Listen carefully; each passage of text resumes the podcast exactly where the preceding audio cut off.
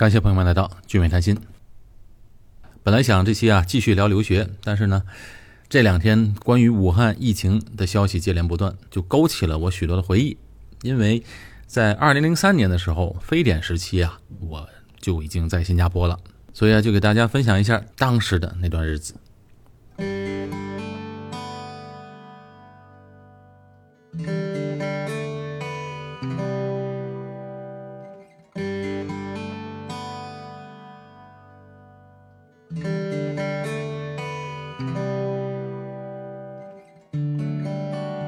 在新加坡这么多年啊，回想起来，就是当年非典时期，二零零三年的那三个月，印象最为深刻，难以忘怀。国内叫做非典型性肺炎，在国外呢一般叫做 SARS。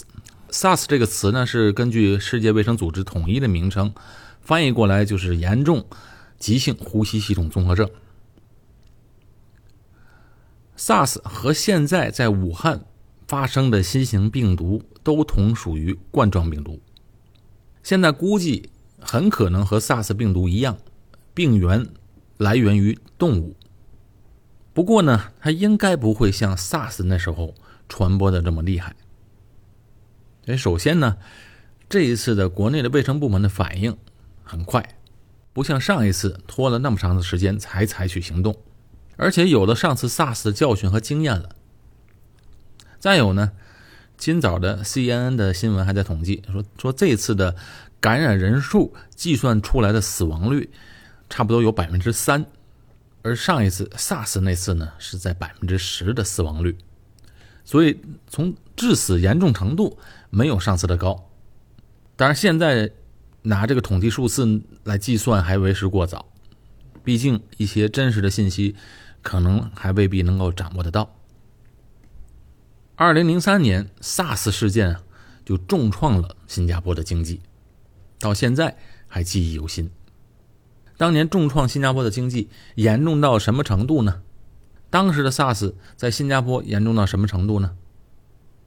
全世界啊，一共统计出来的感染人数有八千来人，死亡人数就七百多，接近八百。在新加坡感染的人数有两百多人，死亡人数有三十三人。整个过程持续了三个月，三十三人当中有五名是医护人员殉职。这五名医护人员后来就成为了新加坡的英雄。死亡人数最多的当然是在广东地区，因为病毒最早就在广东顺德开始流行起来的。中国大陆加上香港，当时一共有六百四十八人死亡，香港呢就有两百九十九人，所以你看，都集中在广东一带了。而中国台湾呢也有四十七人死亡。在加拿大，有三十八人死亡。在加拿大居住的香港人当年特别多。在新加坡呢，就有三十三人死亡，啊，其他的国家就很少了，都是以个数来计算的。所以你看，主要的发病的人群是中国人集中的地方。按照这个整个国家死亡人数和人口比例来讲，新加坡是最高的，因为那时候啊，哎，新加坡人口只有四百来万人，啊，就有三十三人死亡。当年呢，对整个的新加坡的旅游业的打击啊，非常的大。外国游客那一年就下降了百分之七十。嗯，还有呢，零售业冲击特别大，餐饮业受到的冲击也非常大，因为那段时期人们都不敢出门吃饭了。房地产市场也受到冲击了，人们因为人们也没心思来买房了。再说呢，人多的地方也都不愿意去。所以整个那个当时的经济就印象当中是，处于瘫痪的边缘。啊，再有呢，新加坡它是一个商业中心，商业中心呢就需要各国人呢人群呢来交流，整个外国人不敢来了，对于新加坡的商业气氛和交流影响也非常的大。从一九九八年的那次的金融危机开始啊，就已经对新加坡的经济造成了很大的影响了。从九八年到二零零三年，呃，属于啊，这经济啊刚刚缓上来一点可是这屋漏偏逢连夜雨，又来了 SARS，所以当时整个新加坡特别沮丧，房价也大跌，当年的房价跌到什么程度呢？嗯，我记得我当时租的那个公寓房啊，是一个三房一厅的公寓，市价也就是在四十多万新币，啊，现在这个房价连个二手祖屋都买不了。那时候呢，我也是刚刚走到工作岗位，刚工作一年多两年的样子，在单位里还算新人。那时候还在新加坡的电视台上班，整个新加坡呢，知道这个广东的疫情的消息之后，机场呢就严阵以待，检查所有的航班。那时候呢还算挺先进的，红外线的测温度的仪器安装在各个关卡海关，只要发现有发烧症状的人，就会被送到医院隔离观察。啊，尤其是当时的新闻报道啊。新闻报道呢，它也是透明的，接二连三就听到每天呢都会公布疫情的这个最新消息，接二连三听到有患者死亡，所以整个的心情呢也是这是这个很沉闷的，人们都是人心惶惶的，满大街到处都是戴口罩的人们，而且口罩呢，后来这口罩也很难买到了，普通的那种口罩，不管是薄厚，用处呢都不大，其实。啊，印象最深的当时是 N95 的口罩，那是绝对买不到了。N95 的口罩呢，是唯一当时，呃，世界卫生组织公布说只有它可以防范 SARS 病毒，所以使得这 N95 的口罩在当时成为了一个特别珍贵的一个东西。我就记得当时在单位里，还给工作人员发口罩，发了很多普通的口罩，但是 N95 的口罩呢？也只能是每人分一个，能分到一个已经不错了，因为整个单位也几千人了，搞来这些口罩相当的不容易，因为当时没处买去了。新加坡又不生产口罩，它都要进口。N95 呢也是美国的口罩，所以当时进口也很难，因为所有的国家都在抢购 N95 的口罩，所以能拿到一个 N95 的口罩啊，在当时。就好像拿到一个救命的这么一个神器一样，都感觉这是一个特别珍惜的东西。所以呢，就当时特别让我感动的一件事，就是我们每人呢只能分到一个口罩。可是有一位同事呢，他知道我刚结婚，哎，特意呢就把他分到的那一个口罩让给了我。他说啊，我家里还有一个，而你呢刚来新加坡不久，没什么亲戚朋友，所以就让我把口罩给我太太。这件事没发生疫情的时候不觉得是什么事儿，可是，在当时那种情况下，真的让我感受到了人们之间互助互爱的那种温情。新加坡当时成为了 SARS 重灾区，它最早的源头的一个病人呢，呃，就是一位年轻的女性患者，她呢是在二月份的时候，哎，去了一趟香港，待了几天。就被感染到了。其实那时候，新加坡和中国的航班的往来是比现在要少的多得多。可是对香港呢，来往还是很密集的。SARS 病毒，它在人体内还会传播，但是呢，也要看这个人的体质。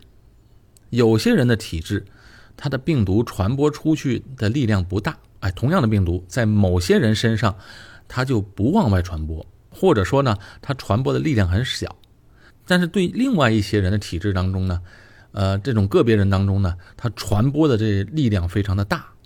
哎，所以当时就把这种传播力量大的就成为超级的传染者。就这种病毒在他们体内呢，潜伏期长，再加上 SARS 病毒比较强，所以呢，在潜伏期开始。就开始传染了，一个人呢，甚至能传染到几十个人、上百个人。在新加坡呢，就有这样的例子。啊，比如刚才说的源头的那个年轻患者，他就是染上了这病毒，但是当时呢，出现了发烧，被送到医院。二月份的时候，新加坡还没有开始隔离呢，因为当时呢，外界外界对于这个病毒完全不了解。是三月份的时候。世界卫生组织才开始发布这个旅行警告，因为当时呢，在中国这个消息出不来，外界都不知道。说这位患者呢，就进了这个陈笃生医院。陈笃生医院是新加坡的一个急救医院，急救的传染病医院。他一共就造成了二十一个人感染，包括了九名医护人员和十二个他自己本身的家庭成员和来探望他的人。所以探望女病人的一些人呢，后来也不幸的逝世。后来情况越来越严重，世界卫生组织也掌握情况之后，新加坡就密切的和世界卫生组织合作，就是严格的遵守世界卫生组织提供的一些措施和建议。那当时摆在新加坡的就两条路嘛，一个就是把所有都关闭，呃，关闭学校、公共措施，啊，取消一切的这个航班，限制人员出入境。但是这样对一个小国来讲肯定是不现实的，所以只能采取另外一个办法，就是隔离和围堵。一方面呢，隔离患者；另一方面，找寻那些曾经与这些患者接触过的人，把后者也隔离开来。所以就是靠着这个措施。一步一步的，最后在新加坡就消灭了这个病毒。我记得当时啊，每家每户、每位学生啊，都能领到一个温度计，每天出门时先查一下体温。而且呢，被隔离的人呢，人数也不少，有两千八百多人。这两千八百人的工资呢，政府补贴。如果是上班族的话，根据他的工资一分不少给他；如果不是上班族，是做生意的或者自雇人士。每天可以领七十新币的津贴，当然，一方面是给予帮助，另一方面还要严格的保证这些措施有效的执行。那对那些不认真在家隔离的人呢，也会采取行动。哎，当时呢，一共两千八百多人被在家隔离，就有十多个人因为违反隔离令而面对法庭的控告，最后都受到了这个罚款。当年隔离在家呢。还包括我和我太太，哎，怎么回事呢？那一年呢，冬天，我太太刚好回国待一段时间，啊，本来打算是待一个多月。当年的 SARS 啊，其实在二零零二年的十一月份，在广东顺德地区就开始慢慢的流行起来。哎，国外一开始报道啊，仅仅是有一个神秘的病毒悄然在广东地区开始流行。当时的国家卫生部。还出来辟谣说：“哎，没这回事儿。”所以呢，我们也没当回事儿。我太太还是按照原计划回国。等她回去之后，这个事情呢就越来越明朗，因为香港那边已经开始有很多人受感染了，所以香港那边就开始救治这些病人。可是也发现这个病毒从来没有见过，所以香港就开始防范这个事情。可是当时防范呢？也已经晚了。当时香港的新闻呢也大幅报道这个事情，可是那时候呢，就因为这些报道呢，广东还切断了香港的电视节目，不让广东地区呢最早广东地区都能收到香港的电视节目，那段时间就收不到。到了二月份的时候，这广东的疫情的传言就越来越多。那时候我记得啊，国内开始兴起来，尤其在广东地区兴起来，在家里熏白醋。喝板蓝根冲剂来防治，其实呢也没什么用，白醋和板蓝根就出现了抢购的浪潮。哎，我曾经看到报纸上一个记者拍的照片，一瓶白醋最高炒到几百块钱一瓶。香港这事儿一公布出来，新加坡也开始防范，严格查来个来自国内的航班了。我这时候一看有点不对劲儿了，就赶紧打电话给家里，就让我太太尽快回到新加坡。当时的家里人呢，还特别不当回事就说我你这个有什么大惊小怪呢？就是感冒嘛，啊这边没事啊，别大惊小怪的。因为国内他没有报道嘛，但是我呢还是坚持让他回来的好。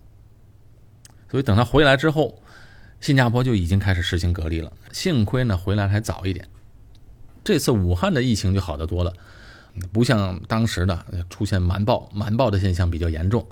现在呢，采取措施还比较及时，但是呢，他的消息还会比外界呢会慢一些，慢一段时间。嗯，比如我父亲呢，他虽然在国外，但是他平时看新闻，他主要是通过微信。直到前几天，他还不知道这个事情。这两天国内开始大幅报道了，他这才知道发生了什么事儿。当时我太太回到新加坡，因为每个人都要申报嘛，家属最近有没有出国，所以等他回到新加坡。我单位呢，就立马也让我在家隔离了啊，给了有薪假期。不是政府要求的隔离，因为因为他也并没有感染病毒。但是呢，每个单位呢可以自行调控。说实在的，这单位的人呢也是害怕。一看同事家属有从国内回来的，他们也是非常小心嘛。那段时间得有一个礼拜十天左右，我和我太太天天在家待着，不出门，也也不敢出门，顶多呢在楼下买个菜，也不敢出去用餐。公共交通当时虽然是运转，但是人们呢非常的害怕。只要公交车上有一个人咳嗽啊，大家都会立马的警觉起来的。我估计啊，那段时间买车的人可能比较多。我记得我那时候特别羡慕家里有车的人们，人们只要有车，出门呢，他绝对也不会打车，也不会坐公交车，因为还自己车里呢还比较安全。现在大家看到国内新闻啊，肯定都会对一个人名非常熟悉，他就是国内的抗击非典的专家和功臣，叫做钟南山。钟南山呢，他是著名的呼吸病学的专家，在非典时期他是名声在外的。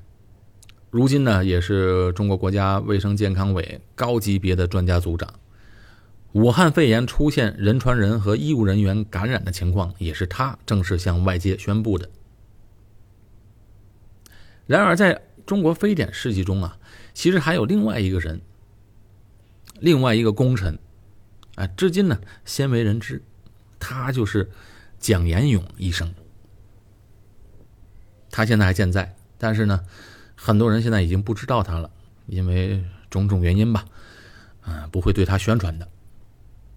他是一位特别负责任的实事求是的军医，当时是三零幺医院的退休外科医生，因为他呢是当时第一个把中国非典疫情的真实情况透露给了外界。